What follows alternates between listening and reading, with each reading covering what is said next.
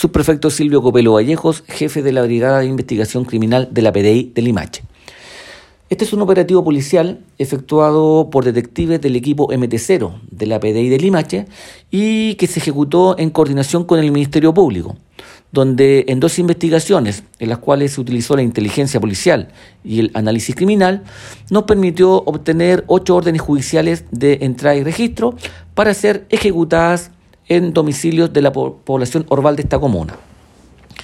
En la diligencia efectuada se logró detener a nueve personas de nacionalidad chilena, ocho hombres y una mujer, de los cuales ya cuatro de ellos registraban antecedentes policiales por infracción a la ley 20.000, robo, daños, entre otros. A raíz de lo mismo se logró incautar cocaína base, clorhidrato de cocaína, cannabisativa, dinero en efectivo y diversos elementos utilizados para lo que es principalmente en este caso la dosificación de los estupefacientes.